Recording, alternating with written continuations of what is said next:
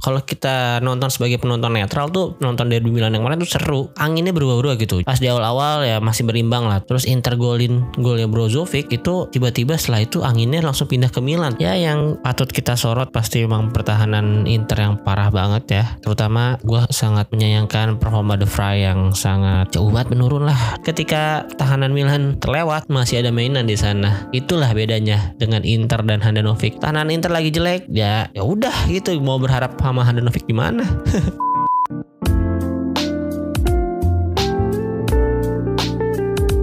Halo, selamat pagi, siang, sore, dan malam. Kembali lagi di Interisme Podcast, podcast yang bahas berita-berita seputar Inter yang gue kutip dari sosial media dan portal-portal berita olahraga. Apa kabar teman-teman semua?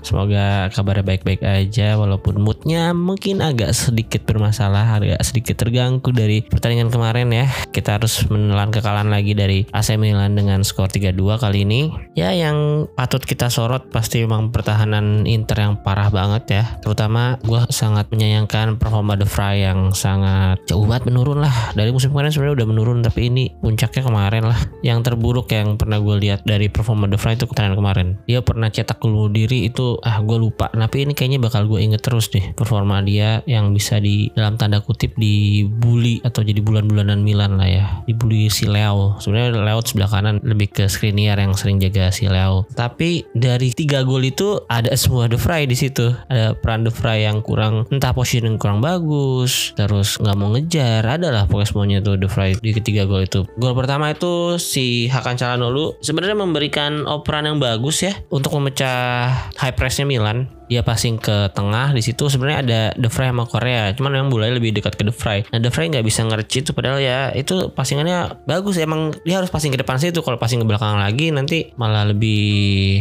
susah ngalir bolanya ke depannya. Jadi di situ lu memberikan terupas ke tengah tapi De Vrij nggak bisa reach bolanya. Akhirnya bola direbut oleh Tonali yang memang menurut gua Tonali ini baca bolanya bagus banget ya. Dia semakin matang di Serie A. Terus dia dribble per ke Leo dan Leo Leo langsung shoot first time dengan kaki kirinya. Bisa Danovic reach sedikit tapi sayang bola tetap masuk ke gawang. Kemudian untuk gol kedua itu dari proses throw in yang cepet ya quick throw in Leo gocek-gocek di sana. Itu Skriniar ya one on one terus dia ngasih oper ke Giroud dan Giroud itu terbebas dari De Vrij yang nggak bisa nge-reach juga. Akhirnya padahal tendangannya juga pelan sih. Itu Handanovic juga harusnya masih bisa nepis cuman sayang banget. Namanya juga Handanovic gue nggak bisa lebih memaklumi main-main selain Handanovic ya gue maklum lah. Tapi ini kesel banget. Maklum tapi kesel Ya itu gol kedua. Terus gol ketiga Ini yang paling parah sih menurut gua. Dari sisi tengah itu mungkin Tonali atau Theo yang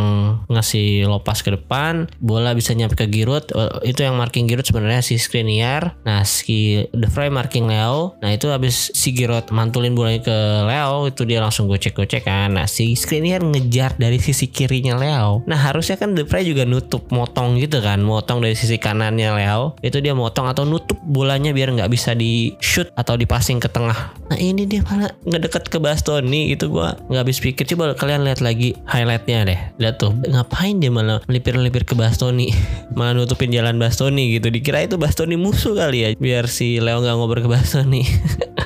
Terus ya akhirnya dia bisa ngasih placing yang bagus ke lagi-lagi sudut kiri gawang Handanovic. Jadi gol kedua untuk Leo dan gol ketiga untuk Milan. Sampai situ wah gue udah hopeless nontonnya. Ini kayaknya bakal saya skornya segini lah atau bahkan bisa nambah lagi kalau defense memang sehancur itu. Cuman akhirnya Milannya juga nahan ya habis itu. Mungkin lebih cari bermain aman. Pertandingan kemarin tuh sebenarnya pertandingan yang seru ya. Kalau kita nonton sebagai penonton netral tuh nonton dari Milan yang kemarin tuh seru. Anginnya berubah-ubah gitu. Jadi pas di awal-awal ya masih masih berimbang lah tuh. Terus Inter golin golnya Brozovic itu tiba-tiba setelah itu anginnya langsung pindah ke Milan tuh. Milan nguasain pertandingan, defense high press yang bagus. Gue akuin high press Milan bagus banget kemarin menutup jalur-jalur passingnya Inter ya. Terutama begitu bola bola Inter ke wing tuh langsung ditutup rapet tuh. Tengahnya juga siap-siap nge-intercept bola. Kayak ya Tonali baca bola bagus. Benacer juga Benacer makin tenang gue lihat ya. Tonali Benacer ini memang salah satu pasangan pivot terbaik di Serie A menurut gue ya untuk musim ini. Oke okay lah dia. Ya selain tenang dia juga apa ya kayak Brozovic versi lebih mini aja versi kiri gitu cukup bisa build up permainan dari bawah ya. Selalu dia mulai biasanya ya begitu bola udah ke ditangkap oleh mainan atau di save mainan atau salah passing Inter ke depan, bola ke dia terus dia distribusiin ke kanan, ke kiri, ke depan ya mulai dari Benacer semuanya. Terus ya Leo dua gol, satu assist menurut gue emang layak untuk man of the match dan makin matang main itu ya sebenarnya kan udah diincar banget sama City, PSG gitu-gitu lah ya. Tim-tim besar Eropa. Selalu juga Milan bisa nahan si Leo. Mungkin udah ditawar 70, 75 sih kayaknya harusnya sih kejual lah ya. Darwin Nunes saja yang belum terbukti di liga besar tuh dibeli Liverpool dengan harga yang sangat mahal. Dia kan main di Benfica sama UCL doang kan. Sama-sama dari Portugal juga. Ya mungkin di winter transfer nih kali aja Milan bisa tergoda. Ya walaupun dia habis dibeli juga kan oleh Cardinale Cardinale itu gue nggak tahu. Mungkin salah satu uh, pengusaha atau perusahaan yang besar juga. Gua nggak ngikutin beritanya sih nggak mau juga sih ngurusin tim lain ya. Kita ngurusin tim sendiri aja nih yang emang lagi berbenah dan secara finansial masih sulit. Dari zaman gua kuliah sampai gua kerja udah tahun keempat gua kerja masih aja sulit. Kapan kayaknya sih Inter nih? FFV mulu. Iya nih main aja kan kabarnya Inter kena denda 2 apa 4 juta gitu. Dua kalau nggak salah tapi bisa jadi 24 juta nantinya kalau Inter nggak mematuhi peraturan FFP dan untuk pendaftaran pemain di UEFA nya dibatasi dengan jadi 23 pemain doang yang list A nya untung emang Inter yang squad sekarang cuma 23 pas. Jadi emang udah ini kali emang udah nggak mau nambah. Jadi 25 emang udah tahu nggak punya duit jadi nggak usah beli pemain lagi lah. Percuma nggak usah didaftarin Terus pertandingan kemarin tuh menurut gue pemain-pemain Inter ya banyak banget yang pura-pura jatuh. Kayak Lautaro, Dumfries, Barella ya. Kayak gampang banget disenggol jatuh gitu. Pengen minta pelanggaran mulu minta foul mulu dari wasit. Ya flopping lah bahasanya kalau di basket biasanya sih. Ya itu gak usah lah mentang-mentang derby. Jadi dia kira wasitnya dikit-dikit niup dikit-dikit niup. Biar seru aja nggak usah nggak usah dikit-dikit jatuh. Kalau emang default tapi bisa nggak jatuh bisa lebih balance terusin aja dulu. Ngapain sih minta full full nanti juga kalau emang beneran pelanggaran pasti kelihatan atau dari VAR juga kelihatan. Nah tapi nih yang aneh juga ya wasitnya juga aneh sih si Civi Civi ini. Udah tahu internya sama Milan sih dua-duanya ya kadang-kadang minta full mulu tapi yang nggak dikasih kasih juga. Jadinya tuh ke bawah gitu giliran beneran yang uh, harusnya full justru nggak ditiup. Mungkin karena kebanyakan yang pura-pura kali ya. Yang paling gua kesel sih di kasusnya Dumfries sama Theo tuh yang itu harusnya kok nggak dicek VAR bisa-bisanya gitu loh emang nggak potensial red card sih cuman itu kalau dilihat pelanggaran kartu kuning lah minimal. Ini nggak ditiup sama sekali. Udah jelas Theo nggak kena bola Dumfries sudah ngebuang bolanya ke depan ngadu sprint. Si Theo nutup badan Dumfries tangannya kayak di badannya apa di pahanya gitu. Si Dumfries mau ngejar bola jatuh nggak ditiup. Nggak usah kartu kuning nggak apa-apa lah. Ditiup nggak mau loh si Civi Civi ini. Ya itu juga bakal jadi uh, debatable juga lah ya. Bisa didebatkan. Tuh ya nggak tahu itu bakal kalau ada komisi wasit kan biasanya kan di review oleh mereka harus jadi full atau enggak tuh. Kalau misalnya menurut mereka full biasanya sih si wasit itu bakal didenda nggak memimpin pertandingan berapa pekan atau nggak boleh memimpin pertandingan Inter lagi atau Milan lagi gitu. Biasanya sih gitu ya Terus satu hal positif yang bisa kita ambil dari pertandingan kemarin tuh Zeko bisa tumben main bagus ya. Ketika Inzaghi memasukkan Zeko terus Mkhitaryan, Di Marco, Gosen itu memang permainan agak sedikit berubah. Anginnya udah mulai ke Inter lagi tuh pas Zeko udah masuk. Akhirnya dia bisa cetak gol kedua untuk Inter kan. Dari skema yang cukup baik, Hakan, Darmian, terus crossing ke Zeko. Itu gue juga kaget Zeko bisa tahu-tahu di situ bisa duel sama Tomori dan dia menang duelnya. Memang aki-aki ini kadang-kadang masih punya insting yang bagus lah ya. Tahu bolanya bakal ke mana gitu. Itu memang harusnya gitu ya udah striker umur 36 tahun pengalamannya berhadapan dengan back-back yang bagus. Ya harusnya tahu gimana cari celahnya. Terus sebenarnya Zeko ini juga hampir nyaman kedudukan ya dari posisi fast break tuh. Sayangnya nggak passing sih dia malah memilih untuk nendang sendiri. Berhasil melewati kolongnya Tomori cuman bola berhasil dihalau oleh si Mike Mainan yang bermain sangat bagus. Sebenarnya sih tiap pertandingan ya dia hampir tiap pertandingan main bagus terus banyak save-nya walaupun ya memang pertahanan Milan tuh nggak nggak flawless lah ya masih banyak celah sebenarnya. Cuman ketika tahanan Milan terlewat masih ada mainan di sana. Itulah bedanya dengan Inter dan Handanovic. Tahanan Inter lagi jelek ya ya udah gitu. Mau berharap sama Handanovic gimana? Saat ini Inter udah kebobolan 8 gol loh 8 gol. Ini kalau gue lihat dari statistik ya kemarin gue lihat baca tweetnya fans Nerazzurri di Twitter Samir Handanovic menjadi kiper terburuk dalam ekspektasi kebobolan atau XG-nya goal conceded. Dari 5,5 kemungkinan kebobolan, dia kemasukan 8 gol. Ini dari 19 tendangan yang mengarah kepadanya, hanya 11 yang tidak menjadi gol. Persentase penyelamatan ketiga terburuk di Serie A. Ya udahlah ya. Gimana kalau dia yang main ya bisa pasrah aja kan. Makanya gue harap ya Inzaghi segera merubah cara bermainnya kalau nggak bisa main build up jangan dipaksain. Pakailah Onana itu. Cobalah Onana itu bisa bisa memberikan sesuatu yang berbeda nggak? Dari segi defense dan uh, build up. Gak usah build up dari bawah lah ya dia. Long pass long passnya bagus atau enggak coba aja dulu. Lawan Cremonense saya nggak dicoba. Kenapa? Terus untuk next derby sih sebenarnya menurut gue ini menurut gue ya. Karena gue kemarin juga abis nonton highlight-highlight derby yang sebelum-sebelumnya tuh yang di mana Inter menang mulu biasanya nih baru musim kedua nih Inter kalah di derby. Maksudnya musim kemarin Inter sama sekali nggak menang di Serie A ya lawan Milan menangnya cuma di Coppa Italia. Musim sekarang juga pertemuan pertama langsung kalah lagi sama Milan 3-2 kita tuh waktu zaman zaman banter zaman zaman mulai mau naik lagi itu 2015 sampai 2020 lah menang mulu deh kayaknya. Jarang kalah sama Milan dan setiap pertandingan derby itu biasanya si De Ambrosio main bagus. Jadi menurut gua mendingan sih kalau performanya De Vrij masih kayak gini, mainin aja De Ambrosio. Jadi Skriniar di tengah, kiri tetap Bastoni, kanannya De Ambrosio yang jagain Leo tuh. Kayaknya Leo bisa dikantongin deh sama D'Ambrosio. Ya enggak sih. Cuman dia tuh masih punya hasrat untuk menjadi back yang bagus gitu. Astel niat kalau jagain orang apalagi pas lagi di depan juga kondisi corner atau tendangan bebas tuh biasanya kan dia maju ke depan. Dia benar-benar positioning bagus kadang-kadang terus ya bisa memanfaatkan kelengahan lawan gitu. Gue rasa dengan pengalamannya dia bermain di derby beberapa derby ya dia selalu biasanya dulu malah inti terus tuh D'Ambrosio selalu bermain bagus lah. Jadi gue rasa nanti di Super Copa atau di next pertandingannya lawan Milan di paruh kedua, cobalah untuk Skriniar, D'Ambrosio, Bastoni. Kanannya ya tetap Dumfries boleh lah. Kalau mau lebih defensif lagi taruh Darmian sekalian tuh di kanan. Jadi pergerakan Leo bisa lebih diperkecil, lebih dipersempit lah. Mungkin gue sedikit bacain statistik kemarin ya. Kemarin itu secara ball position sebenarnya Inter unggul sedikit karena setelah udah menipiskan jarak ke 2-3 Inter kembali menguasai pertandingan ya. Mencoba beberapa cara, beberapa peluang juga banyak dihasilkan. Salah satunya juga tendangan Calhanoglu yang dari luar kotak penalti sangat kencang, bagus, terarah. Sayangnya tetap bisa ditebis oleh si mainan luar biasa memang. Jumlah shoot 21 banding 16 Inter kalah. Shoot on target sama-sama 5. Pasnya banyakan Milan sih memang yang eh banyakan Inter sih sebenarnya nih, masih banyakan Inter. Pas akurasi banyakan Milan, chance created sama-sama 5. Crossing Inter 2 dari 15, Milan 5 dari 9. Tackle 11 banding 8 banyakan Milan. Intercept banyakan Milan jelas 11 banding 8 walaupun beda dikit ya. Clearance 14 banding 3 Inter cuman 3 clearance ya. Dari segi defense memang terbukti dari data juga Inter cukup tertinggal oleh Milan.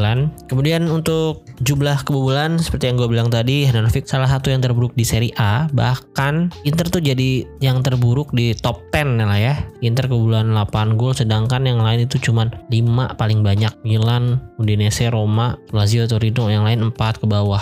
Atalanta yang paling bagus saat ini masih hanya dua kali sama bersama Juventus. Dari jumlah kalah juga di top 10 ini Inter yang paling banyak. Inter udah dua kali kalah sedangkan yang lain masih satu kali paling banyak kalahnya. Memang banyak yang seri kayak Juve seri tiga kali Milan seri dua kali Napoli seri dua kali. Saat ini masih Atalanta yang berada di puncak setelah mengalahkan Monza tadi. Cremonese 9 beda satu doang. Sampdoria 9 ini peringkat 18 19 20 nih golnya kebobolannya 9 9 13 peringkat 17 aja Lecce walaupun belum bermain sih. Ini kebobolannya 5 yang lebih buruk dari Inter tuh cuman kayak Spezia Verona sama tadi Sampdoria Cremonese Monza. Yang lain nggak ada yang lebih buruk dari Inter. Kacau kan? Tapi ini menurut tweetnya Inter Story nih Inter Milan story yang diambil dari Sky Sport. Pertahanan Inter dalam 10 musim terakhir ini yang paling buruk ya. Kebobolan 8 gol di 5 pertandingan pertama. Sebenarnya Inter pernah kebobolan sebanyak ini juga pada musim 2020-2021 satu pelatih Conte. Cuman Conte uh, akhirnya bisa membalikkan tren dan kemudian menangkan Scudetto. Akankah Inzaghi bisa melakukan hal yang sama? Nah, ini nih jadi pertanyaan juga nih. Bisa nggak nih dari kebobolan di awal-awal 8 tapi di akhir musim tuh kalau nggak salah Inter yang tersedikit gol ya. Ntar gue cek. Iya benar benar benar. 2020-2021 akhirnya Inter cuma kebobolan 35. Yang lain Milan di bawahnya 41, Atalanta 47, Juventus 38. Yang paling dekat 38. Itu salah satu hal yang baik juga dari Conte lah ya. Yang pertandingan awal kebobolan banyak tapi selanjutnya bisa menjaga pertahanan dengan baik. Dari segi jumlah gol juga 89 saat itu. Cuman kalah dari Atalanta yang paling banyak di musim tersebut. Dan kemudian di musim selanjutnya Inter musim kemarin cuma kebobolan 32 gol. Sebenarnya lebih dikit bahkan. Sekarang udah seperempatnya nih di musim kemarin 8 per 32 pertandingan baru 5 hmm, agak mengkhawatirkan juga kan makanya tapi memang sih kalau dari segi mencetak gol juga musim ini Inter lumayan oke. Udah cetak 11 gol hanya kalah satu gol doang dari Napoli. Dan ya salah satu hal positifnya bisa cetak 2 gol ke Milan tuh lumayan oke ya. Karena kemarin juga Milan baru kebobolan 3 gol sekarang 5 nambah dari Inter 2 golnya. Dan kalau gue jadi pelatih ini sih menurut gue udah Onana time lah ya waktunya Onana ya. Kalau nanti misalnya Onana nggak sebagus ekspektasi juga ya udah. Toh Handanovic juga lagi nggak bagus gitu. Ya udah main aja Onana biar dia bisa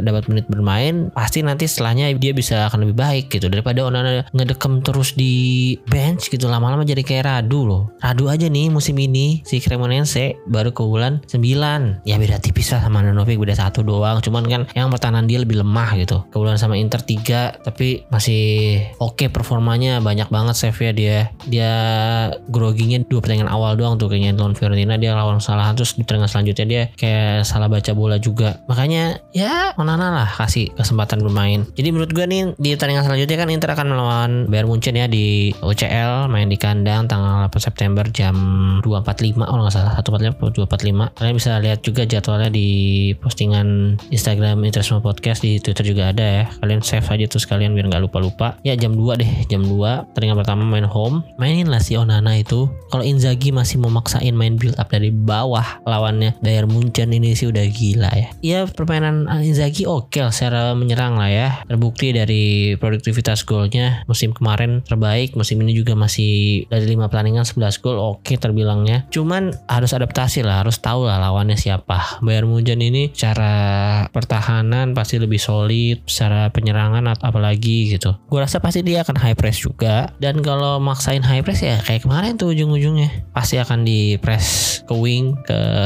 pinggir-pinggir biar sudutnya dipersempit tinggal nunggu salah passing aja. Nunggu salah passing bola intercept counter attack cepet. Tahu sendiri kan main mereka ada siapa. Sane Mane Koman Muller terus Sabitzer. Dia pakai dua pivot ya biasanya Kimmich sama Sabitzer. Ya tinggal tunggu hukuman aja. Kalau maksain build up gitu possession ball. Tinggal nunggu salah passing pasti keteteran begitu terebut bolanya. Jadi gue rasa main pragmatis boleh lah. Kemarin ada juga kalau menurut akun Fashion Rosary mendingan main 4-3-1-2 nih. Onana di keeper backnya Bastoni Skriniar kirinya Gosens kanan Dumfries tengahnya Brozovic Aslani Barella IMF nya Calhanoglu depannya Lukaku Taro walaupun Lukaku juga sekarang masih cedera jadi belum bisa. Mungkin ya Lautaro Korea atau Lautaro Zeko kalau Zeko mainnya bagus kayak kemarin ya bisa dipertimbangkan lah sama Inzaghi. Itu gue rasa kayak Inter bakal dibombardir terus sama Bayern Munchen. Nah udah tahu dibombardir banyak susut yang bakal ke gawang mainin aja tuh si Onana yang sepertinya memang kiper bertipe shoot stopper lah ya. Untuk pertandingan fullnya sih waktu dia main di Ajax atau di Kamerun atau di mana gitu gue nggak pernah nonton full match sih. Cuman kalau ada highlight-highlight banyak banget save-save dia yang bagus yang krusial yang ketika backnya udah nggak bisa nutup lawan dia one on one atau shoot dari jarak jauh gitu masih bisa diantisipasi. Ya udah lah kalau lawan Bayer mendingan walaupun bermain di kandang tujuan utamanya mungkin cari seri aja dulu ya. Menurut gue ya bermain pragmatis realistis cari seri aja dulu ketika punya kesempatan untuk unggul atau cetak gol ya harus dimanfaatkan dengan baik gitu setelah itu bertahan maksimal nggak apa-apa lah pasang tuh anak-anak yang jadi benteng terakhir di pertahanan Inter. Gua rasa sih dia bisa lah ngeblok shoot shoot pemain Bayern Munchen. Bukannya gue pesimis lah ya, cuman ya kita lihat aja dari tandingan Bayern Munchen di Liga. Walaupun saat ini dia cuman nangkring di posisi ketiga, tapi dia belum kalah juga. Peringkat pertamanya ada Freiburg, terus kedua ada Dortmund yang masing-masing udah kalah satu kali. Dan jumlah ngegolinnya si Bayern ini 17 guys, kebobolan 3. Di musim ini dia udah pernah menang 5-0, 7-0, 6-1. Golnya banyak-banyak banget kan. Seri juga kemarin lawan Mönchengladbach nih yang kemarin gue sebutin di podcast gue sebelumnya. Itu emang Mönchengladbachnya main negatif football banget ya. Parkir bus macem-macem lah. Ini kalian kalau nggak percaya boleh kalian googling sendiri ya. Terus aja Bayer versus Mönchengladbach. Shootnya 33 banding 5 shoot on target 20 banding 3 possession 69% 20 loh on target. Banding golnya cuma satu berarti save-nya 19 hmm Jan Sommer loh kipernya. Inter pernah ketemu juga sama Mönchengladbach di UCL kan Jan Sommer seenggaknya kiper beneran lah kiper beneran walaupun umurnya juga udah gak, udah lumayan senja lah ya udah lumayan tua tuh. Dan kayaknya formasinya juga lumayan unik 4-2-2-2 ya. 4 pemain depan ini selalu berotasi pergerakannya. Nggak pakem Sane di kiri Mane di kanan Koman di kiri atau gimana gitu. Mereka berotasi. Nah ini akan membingungkan juga untuk Skriniar Bastoni itu menjaga siapa nantinya di sisi wingnya. Jadi ya menurut gua seharusnya ketika lawan Munchen atau tim-tim yang kita rasa bermain lebih bagus dari Inter level ya. Bermain pragmatis aja lah nggak ada salahnya dicoba. Walaupun bakal banyak diserang seenggaknya harus tetap berusaha untuk menutup pergerakan main tutup ruang-ruang agar nggak dapat sudut tendang yang enak. Terus ya berharap bisa di save atau bahkan ditangkap. Terus Onana bisa kasih long ball ke depan. Oh long ball juga dari pramusim kita lihat lumayan bagus. Salah satunya waktu lawan Lugano ya walaupun Lugano sih. Ya, cuman indikasi dia punya tendangan ke depan yang bagus kan. Bisa jadi salah satu senjata juga untuk counter apalagi nanti kalau Lukaku David, Lukaku Barella, Dumfries itu lumayan ngeri sih kalau counter attack. Berharap aja Inzaghi dia punya strategi yang lebih bagus lah ya. Seenggaknya ya gue percaya dia seorang pelatih yang oke. Okay. Banyak teman-teman teman-teman gue yang fans Liga Italia lainnya juga ngakui Inzaghi cara mainnya oke. Okay. Cuman kalau yang gue lihat sekarang nih dia nggak belum punya plan B yang bagus gitu. Ketika plan A nya nggak jalan, dia masih bingung untuk cari celah untuk menyerang tim lawan dengan cara yang berbeda beda gitu. Ya semoga aja kekalahan atas Milan dan kekalahan lawan Lazio kemarin tuh bisa dijadikan pelajaran bahan evaluasi untuk manajemen dan staff latih untuk Inter ke depannya. Amin amin. Semoga lawan Bayern Munchen tidak malu-maluin Liga Italia lah ya. Terakhir kali Inzaghi ketemu Munchen sih Lazio dibantai waktu itu. 6-0 kalau nggak salah ya, 6-1 gitu. Kalau target yang emang mau lolos dari Liga Champions sih harus pinter-pinter lah ya lawan Munchen. Bermain kayak Munchen lihat bang nggak ada salahnya sih. Cari satu poin poin yang berharga oke. Okay. tinggal nanti lawan Victoria Pleasant wajib 6 poin. Lawan Barca juga wajib metik satu kemenangan lah ya satu pertandingannya kalah atau seri. Masih ada peluang untuk lolos ke fase knockout. Amin amin. Oke okay, sekian untuk episode kali ini. Terima kasih untuk teman-teman yang udah mendengarkan. Jangan lupa di follow akun sosial media Interest Podcast. Kalau di Instagram kalau di Twitter Interest Media. Terus nyalain lonceng dan follow akun Spotify-nya biar kalian notifikasi tiap ada episode baru dari gua. Oke, sekali lagi terima kasih. Arif Widersi Forza Inter.